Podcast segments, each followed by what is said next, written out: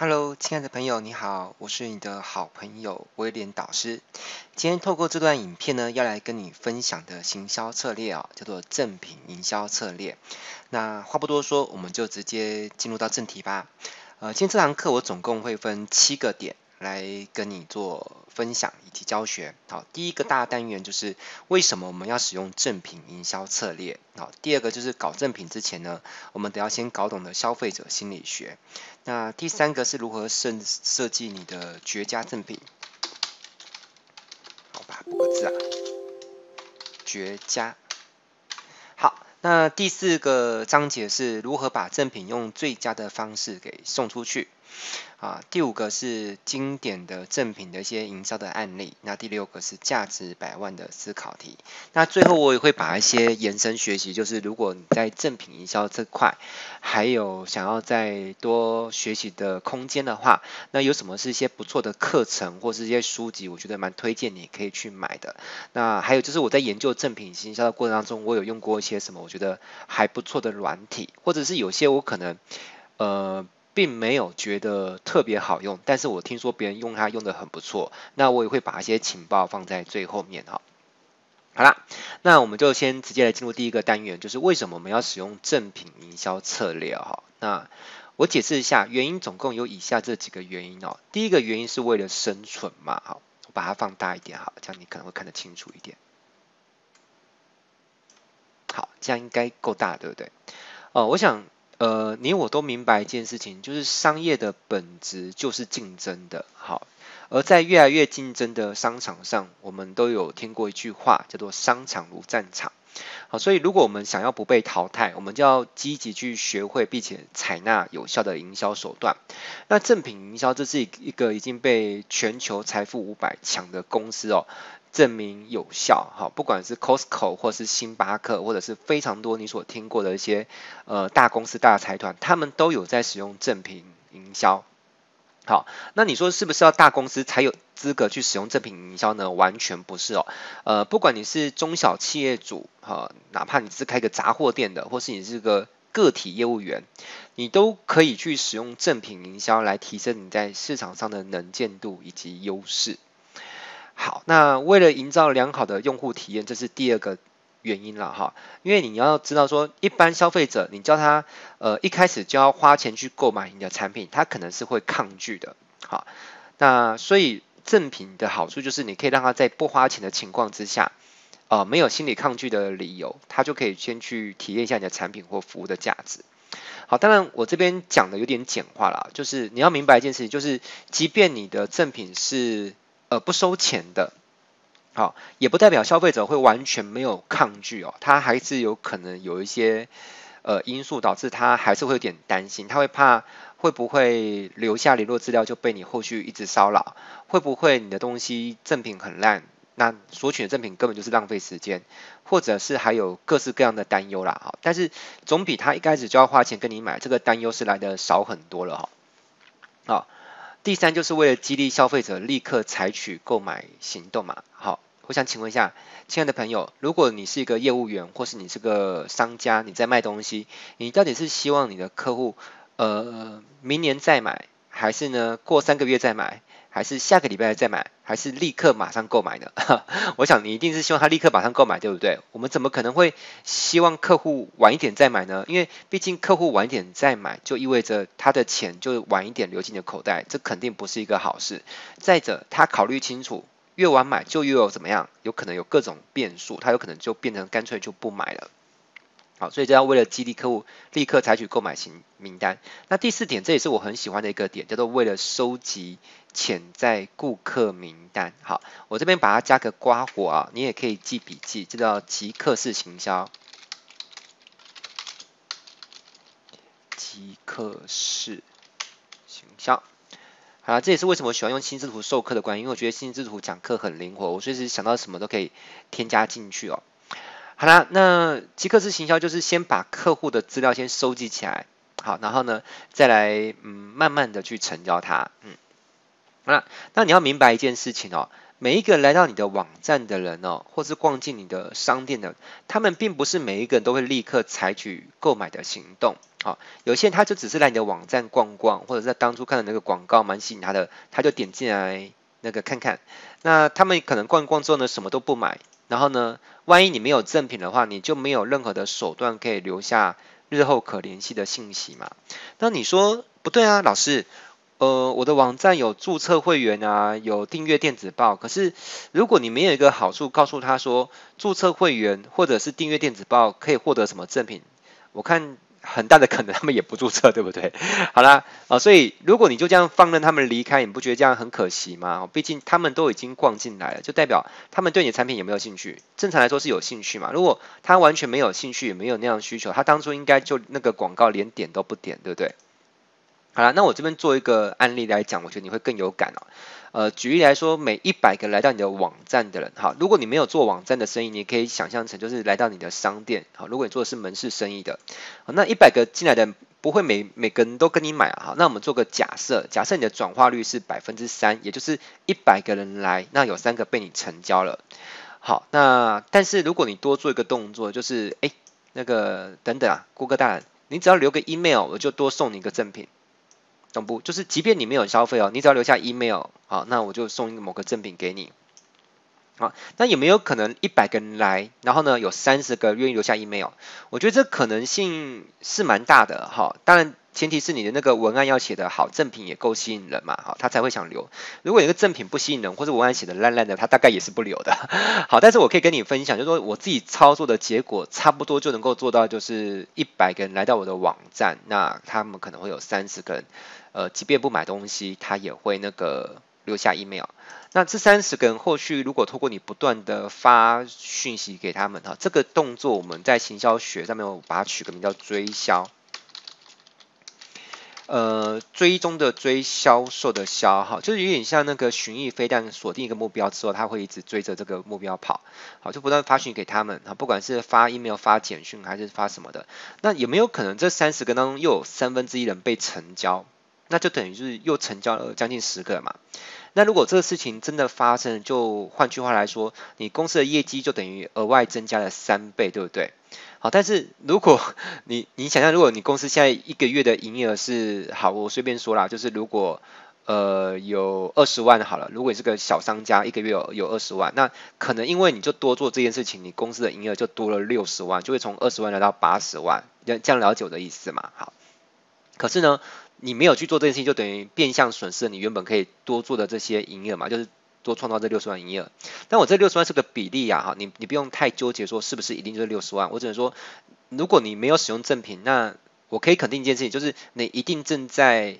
呃损失某种程度上你原本可以赚到钱，这是我非常笃定的哈，好，因为以我自己操作过或是我辅导过的案例，呃，每一次我自己操作过或是辅导过案例，就是他们。呃，做了这样的机制之后，就是有那个用赠品收集名单之后，每一个企业它的业绩一定都会有所提升，好，有的是提升三倍，有的是提升三十趴，不一定，好，但是既然这个事情是能够被确定的，就代表这个事情，既然你有做了有提升，就代表你过去没有做的的岁月里面都一直在 在流血，在损失你原本可以赚的钱，这想想有点可怕，对不对？好了，我先不要吓你，因为我怕吓你之后你就不敢再往往下看我的课程了。好，那我还要讲一个好消息，这个。就稍微有点技术性了，也不是每个人都知道了哈。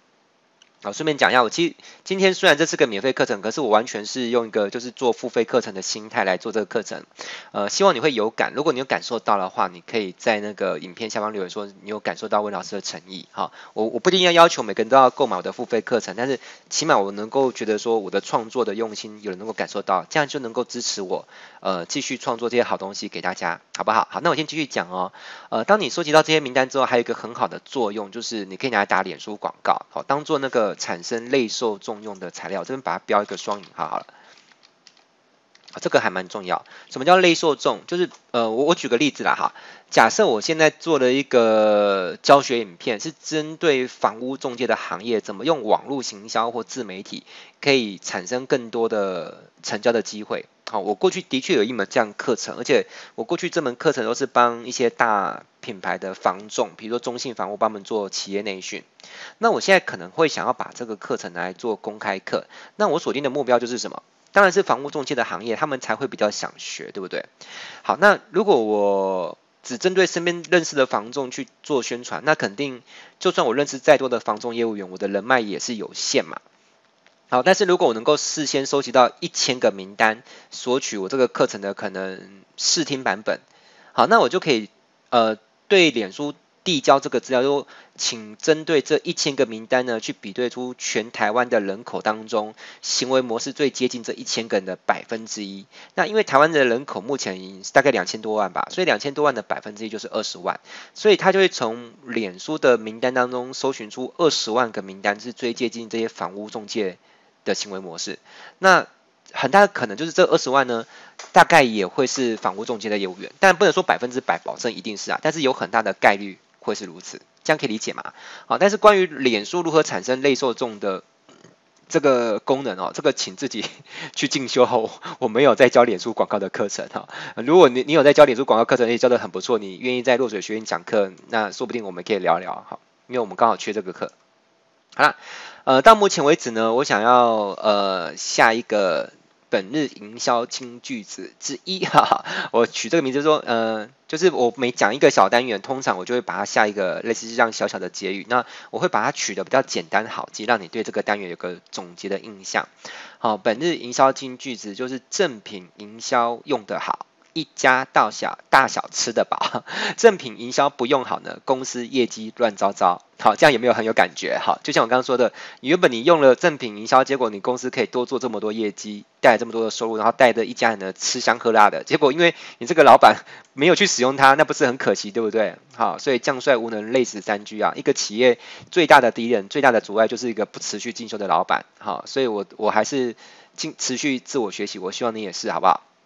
啊，第二个点哈，那个搞正品之前呢，我们得要先搞懂的消费者心理学。好，我先讲一下，今天这么多的东西，我可能没有办法一段影片都全部都讲完，我大概会把它切割可能几段小影片，因为一下给你太多东西，我我怕你也没耐心看完，所以我就干脆一次都讲一点点，好不好？好了，消费者心理学，嗯，第一。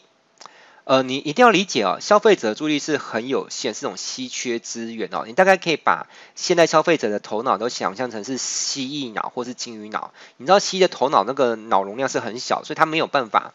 呃去关注太多事情。那金鱼是没有办法记住七秒钟之这件事情。其实不是说消费者的头脑变弱智了，是现在资讯实在太庞大，太多有趣的资源啊，不管是 YouTube、抖音还是 IG、脸书，呃，太多有趣好玩的东西，所以。大家的注意力被太多事情给瓜分掉，对，还有追剧跟手游哦，所以呃，注意力是个稀缺资源，这边要要打双引号，这个可能今天你未必会非常有感觉哦，随着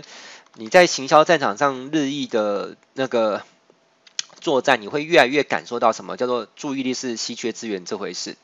好啦，如果你在接触消费者的时候，你第一时间展露的意图就是要推销他怎么样？产品，你要他怎么样掏钱？那么我觉得作为一个消费者，我觉得我有很大的概率是不会把注意资源想要分配在你的身上。但除非一种例外，就是你现在给我的讯息刚好是我正在原本就在呃正在找的产品啊，比如说我现在刚好键盘坏了，我要换一个无线键盘。那一般来说，我买三 C 产品都是直接买最高阶最顶规，好，通常是这样子啊。好，就算不是顶规，大概也是相对来说中高。中高等级的配置，哈，你了解哈，啊，所以如果你现在打出来广告刚好就是一个高阶的那个无无线键盘，那几千块，哎，我可能说，哎，这个可能是我想要的，我就会注意到嘛，啊，但反过来说，如果不是那么巧的话，我大概就不会去看你的广告。好，所以如果你一开始展露的意图就是要呃送我某个好像很不错的东西，那因为你们要收我钱嘛，你不是来推销，那我就会有可能呢把一丝丝的注意力先拨给你看。好，我这边把话术讲慢，当你听到温老师的话术讲降慢的时候，就代表我在讲一些很重要的东西，你要好好的用心去理解，甚至记笔记。好，你要暂停记笔记也可以啊，因为你知道消费者如果他跟你不熟，他不会先。第一时间大把大把的就把他的注意给你啊，因为对他而言，他的注意力也很稀缺。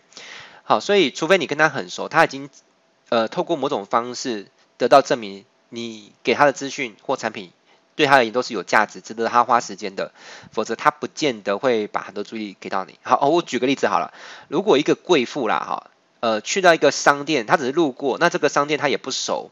呃，那这个店员出来热情招呼说，哎，那个这位贵妇，这位太太进来逛一下，因为他跟这个销售员不熟，他可能不会进去看，对不对？可是如果有个精品店里面的业务员跟他很熟，那他打电话说，哎，那个，呃，比如说那个张太太，嗯，我们这边最进了一批呢爱马仕的包包，你你来看一下，保证你会很喜欢。哎，因为他有足够信任感，他过去的消费体验也不错，那他可能就愿意搭个 Uber，然后过去那边花一个下午在那边逛，对不对？好，这样你大概可以理解我的意思了。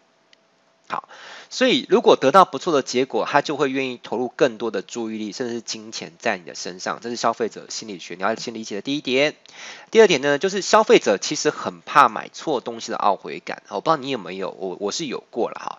那即便我是个再精明的消费者，我偶尔也会有买错东西，那种感觉是不是很很呕，对不对？很沮丧。所以消费者他其实不怕花小钱，也不是怕花大钱，他最怕什么？怕花错钱。所以如果你有个赠品，愿意先让我体验看看，那就可以降低什么？降低我的试误成本。好，什么叫试误成本？这边把它加个双引号。试误成本就是尝试错误所产生的成本。好，我来举个比较鲜活的案例啊，给你听。呃，在我年轻的时候，有一段时期我单身嘛，嗯，但我录制影片当下好像也算是单身。好，那先讲回来，反正那个时候没有女朋友，又很想要女朋友，然后就是，呃，我认识某个婚友社的业务员，好，他想要推销我他们那个婚恋的媒合服务，然后那个会费好像也不便宜吧，要八万多块台币，我就有点贵哦。那我就觉得，虽然我是很想要有有个对象交往，可是你叫我一下掏掏八万块，我也觉得。我哪知道你介绍的对象好不好？万一你介绍给我都是些恐龙妹怎么办？好，就是这长得很很不怎么样，或者不不符合我的期待的啦。他说要不这样好了啊、哦，你今天先缴个一千块，一千块总不是很贵的钱吧？那我就先让你体验看看，我先安排一个女生跟你约会一次。好，如果你觉得这个对象挺不错，是你喜欢的型，那我我我再收你这八万块的那个 会费。好，那我想想一一千块可以接受嘛？我我就真的缴钱了哈。好，这个叫做降低试误成本嘛。如果我缴八万块才发现那个，嗯，你们这个婚友社没合的都不是我要的，那这个试误成本就是八万块嘛。那我先缴一千块试试看，这个呃，就是成本就还算在一个可接受的范围之内。好啦，如果你真的很好奇的话，我也可以跟你讲，后来他帮我媒合一个对象，还真的长得挺漂亮的。只是我跟他约会完之后，我还是没有交那个婚友社，嗯。这个理由未来有机会再讲，因为这不是今天的的主题。也许有一天我会把这个事情拿来讲。好，那我我先继续讲啊，就是消费者心里还有一个点，就是如果你没有办法证明你不是一个骗子，好，那我的默认预设值就是怀疑你是一个怎么样骗子，好，所以你必须要先证明怎么样你不是骗子。好，因为现在消费者都有太多不愉快上当的经验，对不对？而且。你是商人，你想要赚我的钱，你当然会说很多的好话啊，所以所以才会有这种说法，就是商人都是奸商嘛，无无奸不成商。好，所以呃，我希望正在观看这教学影片的你哦，你要先有一个重要的理解，就是在推销产品之前，其实你真正要推销的是另外一件事情，就是你要推销的。是你自己，或是你们公司的品牌，你们公司的信誉，你要让消费者先相信一件，就起码你不是个骗子啊。因为如果连这件事情都没有办法先做到，那你后续卖什么产品已经不重要啊。你要先让他相信你，你不会是一个在骗他的骗子，那你后续介绍的东西才有意义可言。好，这东西听起来很简单，但其实超重要的。好，好了，那消费者还有一个心理，就是我知道我早晚会花钱找到某个人解决我的问题。好，那我也知道你想赚我的钱，但是起码在我正式做出购买决定之前呢，请让我看见业务员的诚意，或是商家的诚意在哪里。好，我举例来说，呃，假设有一个美女，她长得很漂亮，也有很多的爱慕者在追求她，然后她单身久了也有点寂寞，她内心其实也挺想谈恋爱的，然后，但是她内心活动会怎么想？就是你们这群男生，好，